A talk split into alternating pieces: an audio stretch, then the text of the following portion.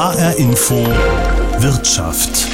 So langsam tut es weh. Die Zinsen steigen und steigen und immer mehr Menschen geben den lang gehegten Traum vom eigenen Haus auf. Sogar professionelle Investoren legen gerade reihenweise Projekte auf Eis oder sagen sie ganz ab.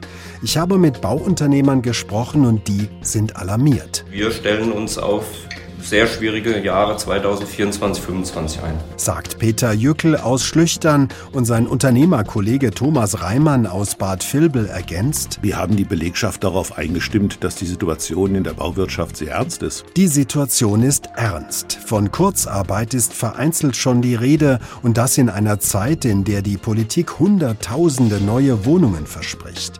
Ich frage mich, wie viele wir in Hessen eigentlich bräuchten, wie die Bauunternehmen durch diese Krise Krise kommen wollen und welche Ideen es gibt, was ein Absturz der Bauwirtschaft noch verhindern könnte. H-Info Wirtschaft mit Alexander Schmidt. Ein Neubaugebiet in Rodenbach bei Hanau. Hier wollte die Familie Stutz sich den Traum von einem eigenen Haus verwirklichen, auf 526 Quadratmetern. Doch jetzt zweifelt Reni Stutz, ob sich die Familie das Ganze überhaupt noch leisten kann. Weil einfach die finanzielle Seite wirklich ähm, ich würde es ehrlich sagen, auch so ein bisschen Bauchschmerzen bereitet, weil alleine das Grundstück ähm, mit allem drumherum dann um die 300.000 Euro kosten wird. Und wir rechnen tatsächlich mit Baukosten mit mindestens 350.000, wenn nicht sogar mehr. Das wären zusammen bereits gut 650.000 Euro. Obendrauf kommen dann auch noch die Baugenehmigung, die Grunderwerbsteuer, die Notargebühr, die Grundbuch- und die Vermessungskosten und vieles mehr. Da kommen dann schnell 750.000 oder 800 100.000 Euro zusammen für ein Einfamilienhaus auf der grünen Wiese. Die Immobilienkauffrau Evelyn Schade sagt, das sind teilweise lang gehegte Träume, die die Familien haben. Und ähm, ja, jetzt aufgrund der gestiegenen Baukosten, aufgrund der gestiegenen Zinsen, doch eben viele Interessenten einfach ihr Grundstück absagen müssen. Aus der Traum oder zumindest einmal vertagt, so wie bei der Familie Stutz. Denn die Situation für Bauinteressierte hat sich grundlegend verändert. Lag ein zehnjähriges Darlehen vor anderthalb Jahren noch bei unter einem Prozent, sind es jetzt über vier Prozent. Und ein Ende der Fahnenstange bei den Zinsen scheint noch nicht erreicht. Das hat der jüngste Zinsschritt der Europäischen Zentralbank gerade gezeigt. Das heißt, die Baufinanzierung dürfte bald noch teurer werden. Ein Problem ist das nicht nur für die Häuslebauer und Immobilieninvestoren, ein Problem ist es auch für die Bundesregierung. Hält sie doch an ihrem Ziel von mindestens 400.000 neuen Wohnungen pro Jahr fest. Ein Viertel davon sollen Sozialwohnungen sein. Die Realität sieht anders aus. Im vergangenen Jahr lagen in Deutschland zwar 850.000 Baugenehmigungen vor, es wurden aber nur 293.000 Wohnungen fertiggestellt. Das sagt das Statistische Bundesamt. Und wie sieht es in Hessen aus? Das Institut Wohnen und Umwelt in Darmstadt hat in einer Studie ausgerechnet, dass in Hessen bis zum Jahr 2040 rund 370.000 neue Wohnungen gebaut werden müssten. Das hieße pro Jahr gut 20.000. Ich habe Monika Meyer, die Leiterin des Instituts, gefragt, ob das vor dem Hintergrund der jetzt massiv steigenden Zinsen überhaupt realistisch ist. Ich halte es für ähm, schwierig, dass so viele Wohnungen gebaut werden. Äh, Sie hatten das ja selber schon angesprochen. Sie haben mit Bauunternehmen gesprochen. Ich kenne auch Wohnungsunternehmen, sowohl kommunale Wohnungsunternehmen als auch private Wohnungsunternehmen die natürlich auch unter dieser Zinslast äh, leiden. Äh, das heißt, sie müssen für ihre Kredite, um den Grundstückskauf zu tätigen, um Investitionen zu tätigen, auch die Zinsen aufnehmen. Das war vor einigen Jahren sehr viel einfacher mit sehr vielen niedrigen Zinsraten. Das nächste ist, dass die Abnehmer äh, also die Kaufinteressenten für Wohnungen durch die Zinsen Restriktionen haben und da der Nachfragemarkt deutlich zurückgegangen ist. Die haben früher vom Papier verkauft. Mittlerweile ähm, muss es mindestens der Rohbau sein, äh, bis die ersten Kaufinteressenten dann auch wirklich zuschlagen.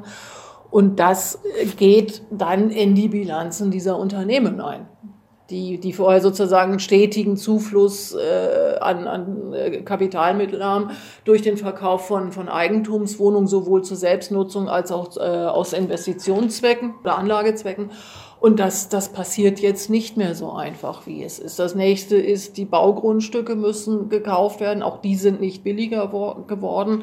Dritter Punkt, äh, Fachkräftemangel. Äh, Bauzeiten ziehen sich hin. Also das geht eigentlich los schon in den Planungsämtern, äh, dass da die Bearbeitungszeiten sich ewig hinziehen bis hin zu äh, Fachingenieuren Hand und vor allem dann eben den Handwerkern, die dann zu Verzögerungen führen. Und das letzte sind Materialien. Also auf so eine Wärmepumpe wartet man jetzt schon mal acht Monate. Ne?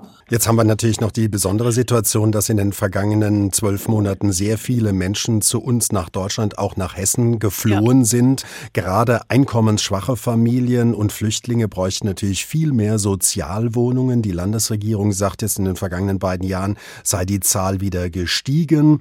Ist das mehr als der berühmte Tropfen auf den heißen Stein? Weil wir bräuchten ja ganz andere Dimensionen, oder? Die Trendwende ist sehr zu begrüßen und die Initiative der Landesregierung, äh, mehr Investitionen in den sozialen Wohnungsbau zu tätigen, ist auch sehr zu begrüßen. Aber ich fürchte, dass aufgrund der aktuellen Situationen um die Flüchtenden der Bedarf wesentlich gestiegen ist und möglicherweise dann auch so nicht gedeckt werden kann, sondern da muss man sich andere Lösungen überlegen. Normalerweise werden ja Sozialwohnungen quersubventioniert. Das heißt, in einem Haus ja. werden zum Beispiel 20 Prozent der Wohnungen staatlich gefördert und die anderen dann eben etwas teurer verkauft, um das Gesamte zu finanzieren. Warum klappt das in der Realität so selten oder warum tun wir uns alle so schwer damit? Äh, es, es, klappt in der Realität. Also wir sind mittlerweile bei Quadratmeterpreisen von um die 8000 Euro im, im Verkauf. Also ähm, es ist so, dass, dass äh, das Land äh, und der Bund bei Sozialwohnungen äh, deutlich subventioniert. Es gibt auch verbilligte Kredite beispielsweise für mittlere Einkommen, wenn sie Eigentum erwerben wollen. Aber ähm, es ist so, dass ein, ein ich sage jetzt mal ein privates Wohnungsunternehmen, nehme ich jetzt einfach mal her, die haben halt bestimmte Erstellungskosten für den Bau. Die müssen irgendwo quersubventionieren über den freien Verkauf. Jetzt sagen ja einige, na ja, wenn die Zinsen steigen, müssen wir eben mehr Bauland bereitstellen und die vielen, ja. vielen bürokratischen Vorschriften in Deutschland abbauen. Ja. Würde der Wohnungsmarkt dann denn wirklich besser laufen oder ist das letzten Endes auch eine Illusion? Äh, sag mal, natürlich die Baulandbereitstellung und vor allem äh, günstiges Bauland, also nicht nur, dass es überhaupt Bauland gibt, sondern dass es auch einen geringen Preis hat, würde sehr helfen. Es würde auch helfen, äh, beispielsweise die Abläufe bei der Baugenehmigung zu digitalisieren. Also das war, äh, es ist ein Thema hier in der Digitalstadt Darmstadt gewesen, äh, dass das noch nicht von vorne bis hinten funktioniert. Also das, das würde schon erhebliche äh, Zeitersparnisse für Bauherren und Bauherrinnen bringen die Straffung oder die, die Vereinfachung der Regularien bin ich etwas gespalten. Es gibt gewisse Regularien, die etwas mit Sicherheit zu tun haben. Brandschutz beispielsweise, das wollen wir uns nicht antun, dass wir da äh, sozusagen ähm, weicher werden in, in der Überwachung. Auf der anderen Seite stehen wir vor der nächsten Herausforderung Klimaschutz. Auch da, wenn wir das, was wir jetzt bauen, das steht die nächsten 50 bis 100 Jahre Natürlich kann man nachrüsten, was aber auch teuer ist. Also da sollte sozusagen auch jetzt schon ein gewisser Grundstein gelegt werden, um, um äh, die Klimaneutralität 2030 oder 2045, je nachdem auf welcher Ebene wir gucken, erreichen zu können. Das klingt natürlich jetzt auch nicht nach weniger äh, Vorschriften nee. sozusagen, nee, sondern eher nach mehr oder Veränderungen. Brauchen wir denn, Frage in der jetzigen Krise, mehr Geld vom Staat, dass der Baumarkt nicht völlig einbricht in den nächsten Jahren? Natürlich ist es wünschenswert, wenn es eine gute Finanzspritze gibt. Ich persönlich stehe auf dem Schrank. Wir haben im Moment sehr, sehr viele Herausforderungen. Wir denken an den Angriffskrieg auf die Ukraine, wo wir jetzt unsere Verteidigungsbereitschaft erhöhen. Wir denken an den Klimawandel, wo es auch andere Handlungsfelder gibt, die Unterstützung brauchen ja, letztendlich brauchen wir überall eine gewisse Unterstützung, aber meines Erachtens sollten wir uns auch äh, alle bemühen, sozusagen aus eigener Kraft etwas beizutragen. Mehr Geld vom Staat ist gut, aber darauf sollten wir uns nicht verlassen, sagt Monika Meyer, die Leiterin des Instituts Wohnen und Umwelt in Darmstadt. Stattdessen bräuchte es mehr bezahlbares Bauland und schnellere digitale Abläufe. Das könne allen Beteiligten in der Bauwirtschaft helfen. Etwa den vielen hundert Bauunternehmen in Hessen, die rund 36.000 Mitarbeiter beschäftigen. Rund 100 zählt Thomas Reimann. Ihm gehören die Alea Hochbau und die HGW Tiefbau in Frankfurt und Bad Vilbel. Er leitet sie in fünfter Generation. Bundesweit sind die Aufträge in der Baubranche um rund 10 Prozent eingebrochen, die Baugenehmigungen um 15 Prozent, der Umsatz soll in diesem Jahr um 6 Prozent zurückgehen. Herr Reimann, wie ernst bzw. dramatisch schätzen Sie die Situation ein? Nun, wir haben schon Probleme und auch Angst, dass wir in Kurzarbeit gehen. Und würden wir in Kurzarbeit gehen, dann würden wir auch Arbeitskräfte verlieren. Und wir reden seit vielen, vielen Jahren über Fachkräftemangel, bauen Fachkräfte auf, die jetzt dann aufgrund dieser Situation, die wir eigentlich so nicht erwartet haben und die so schlimm auch nicht sein müsste, verlieren werden. Das wäre ausgesprochen bedauerlich. Wir reden ja jetzt über bundesweite Zahlen bislang. Wie sieht das Bild bei Ihnen, bei Alea aus? Die bundesweite Situation spiegelt die sich auch in Ihrem Unternehmen? Also Alea hat äh, die Strategie Anfang 2022 ein Stück weit geändert, ist verstärkt in die Revitalisierung von alten Bestandsgebäuden gegangen, baut weniger neu. Das war, wie ich glaube, eine kluge Entscheidung. Wir spüren selbstverständlich auch eine deutlich geringere Nachfrage nach Neubauten, die aber nicht gänzlich zum Erliegen gekommen ist. Wir haben Unsicherheit im Markt. Das ist das größte Makel, was über uns schwebt und auch die Preise treibt. Das sorgt für große, große Zurückhaltung bei allen Neuinvestitionen. Das treibt die Preise. Leben Sie derzeit vor allem von, ich sage jetzt mal, Altaufträgen, die abgearbeitet werden und kommen nur noch so ein paar neue rein? Wie ist so die, die Lage? Wir erfreuen uns einer regen Nachfrage und Bauen ist heute kein langer Prozess mehr. Das, was wir erstellen im Ein- und Zweifamilienhausbau, ist äh, Tätigkeit von sechs bis acht Wochen. Da leben wir nicht lange vom Bestand. Wir können uns äh, einer großen Nachfrage erfreuen, äh, sehen, dass gebaut wird, sowohl in den Bereichen, wo Bestandsbauten umgebaut werden und neuer Wohnraum, wie beispielsweise in Hanau bei den Pionierkasernen geschaffen wird. Wir sehen aber auch, dass Neubauten, wie etwa gegenwärtig in Rodenbach für uns, neuen Wohnraum entstehen lässt. Das stimmt mich insgesamt zumindest mal für das Jahr 2024 und vielleicht Folgejahre durchaus zuversichtlich. Sie haben als Unternehmer mehrere Standbeine, öffentliche und private Aufträge, Wohnungsbau, Tiefbau. Sie haben gesagt, Sie haben Ihre Strategie ein bisschen verändert. Welches dieser Standbeine trägt derzeit und welche werden, ich sage jetzt mal, eher getragen? Nun, ich freue mich, dass die öffentliche Hand wieder verstärkt nach Aufträgen nachfragt. Da kommen deutlich mehr Ausschreibungen auf den Markt, als das die letzten zwölf Monate der Fall war. Insgesamt gut läuft weiterhin alles, was gewerblich ist, also was an Industriebauten neu entsteht. Aber auch der Wohnungsbau und da gerade die Revitalisierung, der Umbau erfreuen sich einer Nachfrage, die ich so jetzt zu dieser Phase nicht unbedingt erwartet hätte. Für die Metropolregion Frankfurt-Rhein-Main und für Alea stimmt mich das insgesamt insgesamt positiv. Viele in Ihrer Branche erwarten ja spätestens für das zweite Halbjahr eine Art Krise und Kurzarbeit. Sie haben es bereits kurz angesprochen. Wie realistisch ist das? Kalkulieren Sie auch bereits schon mit Thema Kurzarbeit? Also wir haben die Belegschaft darauf eingestimmt, dass die Situation in der Bauwirtschaft sehr ernst ist. Und im Rahmen meiner Ehrenämter höre ich immer wieder, dass wir schon erhebliche Probleme haben, die wir da am Ende des Tunnels momentan sehen. Für die zweite Jahreshälfte 2023 durchaus eine Sorge, die uns da trägt. Deswegen appelliere ich ja, äh, um Wohnraum auch wieder im größeren Umfang zu schaffen für Deregulierungen in den Märkten. Ich mache das immer an zwei Beispielen gerne fest. Wir haben 16 Landesbauordnungen, die bauen schlicht und ergreifend ergreifend teuer macht. Warum nicht eine? Oder ein anderes Beispiel, warum brauchen wir in Hessen immer noch einen Bauantrag und eine Baugenehmigung für einen Dachausbau, wenn das in Bayern seit Februar 2021 ohne geht? Das sind Dinge, die müssen wir jetzt angehen. Wir brauchen keine Fördermittel im Markt, um Bauen wieder bezahlbar zu machen, sondern wir müssen kluge Entscheidungen treffen, die hin zur Deregulierung führen, die viele äh, Verfahren, äh, viele Vorschriften mal angehen und abschaffen und endlich für den Bürokratieabbau sorgen, der uns ja von vielen Regierungen in den letzten Jahren, bald Jahrzehnten versprochen wurde. Sie haben ja gesagt beim Thema Kurzarbeit, Sie haben bereits mit Ihren Mitarbeitern gesprochen, die so ein bisschen vorbereitet. Wie ist die Stimmung bei den Mitarbeitern? Geht da Angst um oder vertrauen die auf den Chef, der sie schon irgendwie halten wird? Wie, wie, wie, wie spüren Sie das derzeit?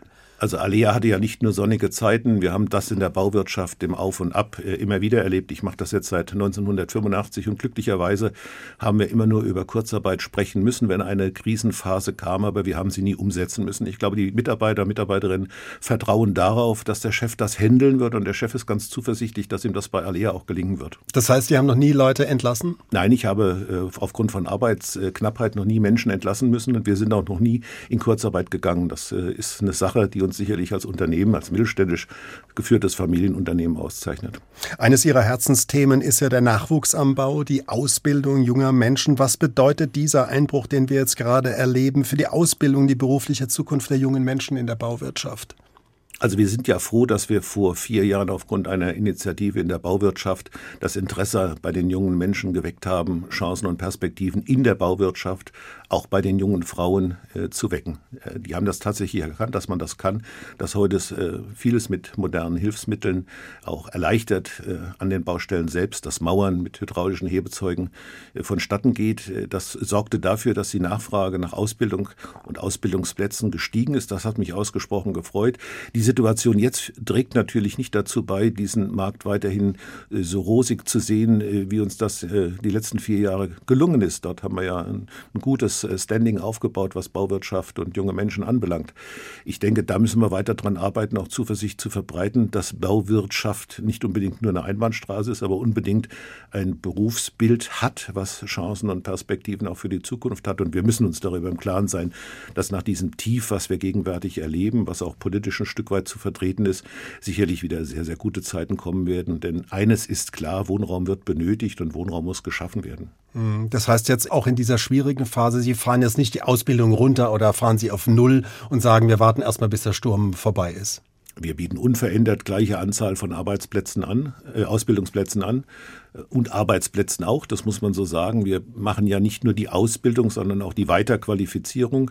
Dort erleben wir momentan erstaunlicherweise gerade rege Nachfrage. Das freut mich sehr. Wir bauen weiterhin auch Arbeitsplätze auf, weil die Nachfrage nach unseren Leistungen gerade hier in der Metropolregion sehr groß ist. Und ich möchte nicht nachher ohne Fachkräfte in einem prosperierenden Markt der Bauwirtschaft dann dastehen. Da muss man jetzt klug handeln und eine entsprechende Vorsorge tragen. Thomas Reimann, Chef der Alea Hochbau und der HGW Tiefbau in Frankfurt, er sieht die hessische Bauwirtschaft vor großen Herausforderungen, hat mit seinen Mitarbeitern bereits über die drohende Kurzarbeit gesprochen, will aber weiter seine Beschäftigten halten und auch die Ausbildung nicht herunterfahren.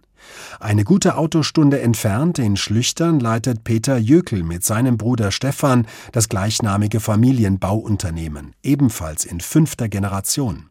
Es gibt Menschen, die beim Blick auf die Bauwirtschaft bereits von einem perfekten Sturm sprechen, Lieferprobleme, explodierende Kosten, fehlende Fachkräfte, also alles Themen, die wir aus den Corona-Jahren noch kennen, und jetzt steigen auch noch die Zinsen. Herr Jökel, spüren Sie diesen Sturm bereits?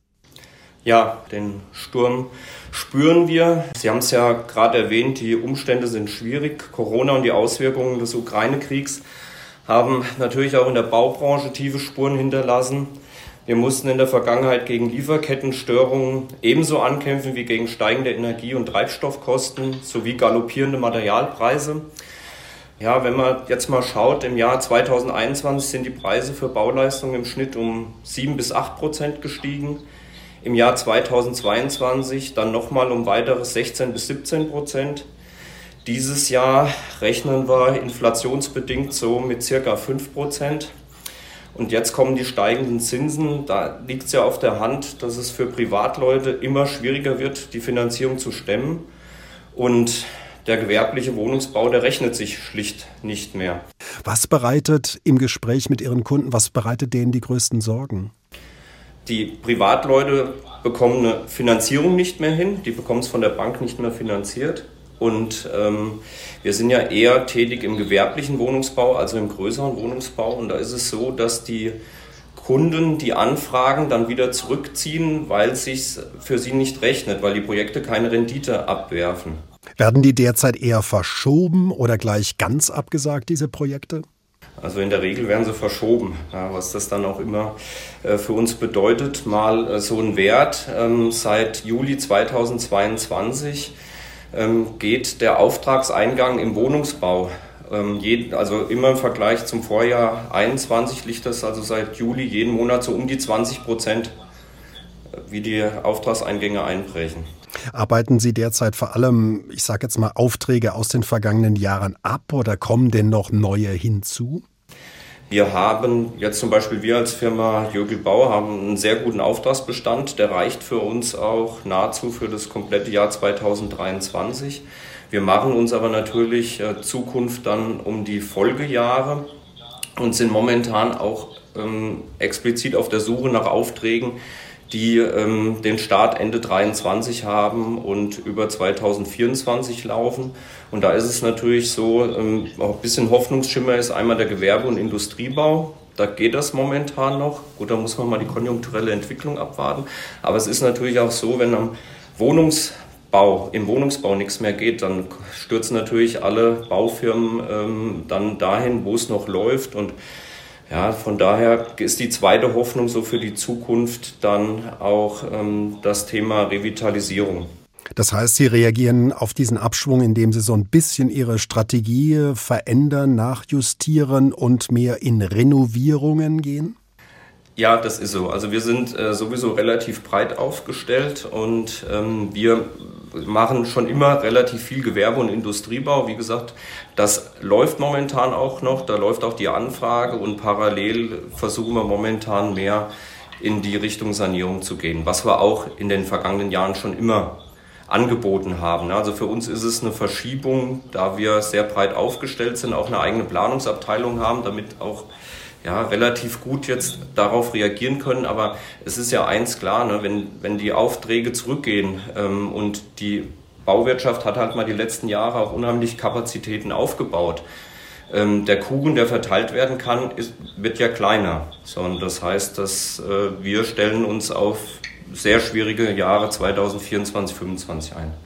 Das macht ja auch mit Ihren Mitarbeitern was. Reden Sie mit denen? Sind da Ängste zu spüren, so nach dem Motto, oh, möglicherweise gehen wir bald in Kurzarbeit oder unser Job wackelt? Wie, wie ist da so die Stimmung bei Ihnen?